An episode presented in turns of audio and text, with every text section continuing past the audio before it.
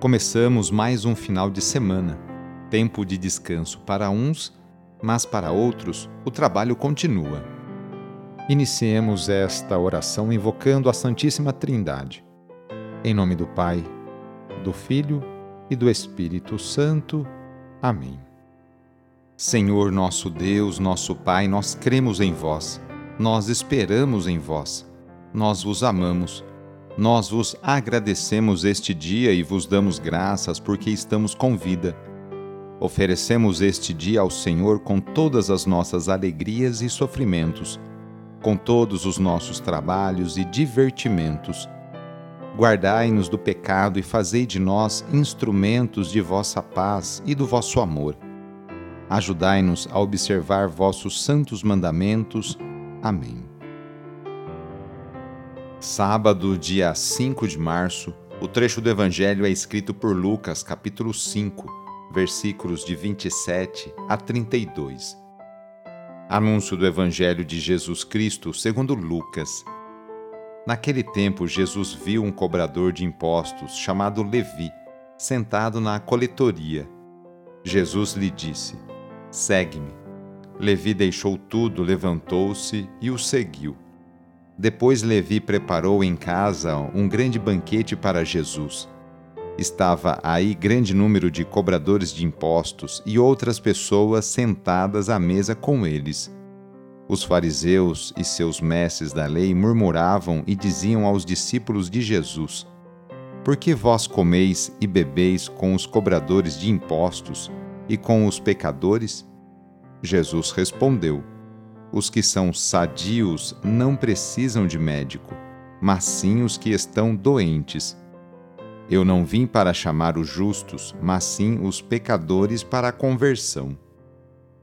Palavra da Salvação.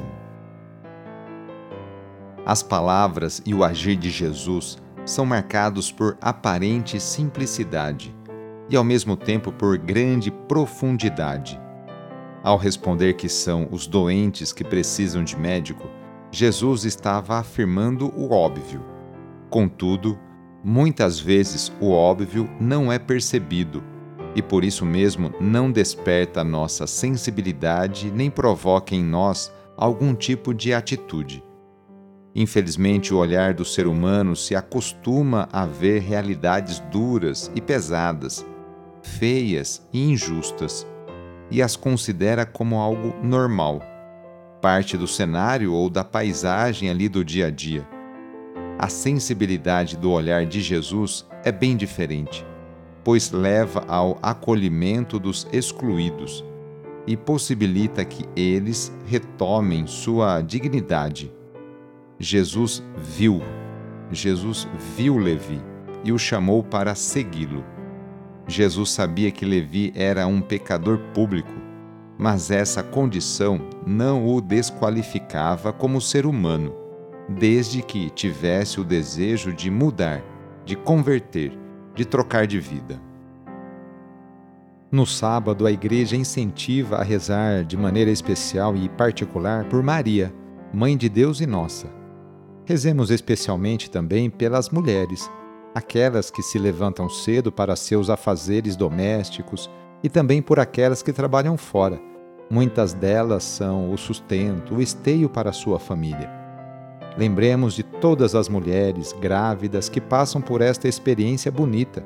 Rezemos por aquelas que querem engravidar e ser mãe, e também pelas mulheres e famílias que estão esperando a adoção de uma criança. Enfim, pedimos a intercessão da Mãe de Jesus nesta oração para todas as mulheres. E rezemos juntos o Magnificat, junto com Maria. A minha alma engrandece o Senhor e se alegrou meu espírito em Deus meu Salvador, pois ele viu a pequenez de sua serva. Desde agora gerações hão de chamar-me de bendita. O poderoso fez em mim maravilhas e santo é o seu nome. Seu amor de geração em geração chega a todos que o respeitam demonstrou o poder de seu braço, dispersou os orgulhosos, derrubou os poderosos de seus tronos e os humildes exaltou. De bem saciou os famintos e despediu sem nada aos ricos. Acolheu Israel, seu servidor, fiel ao seu amor.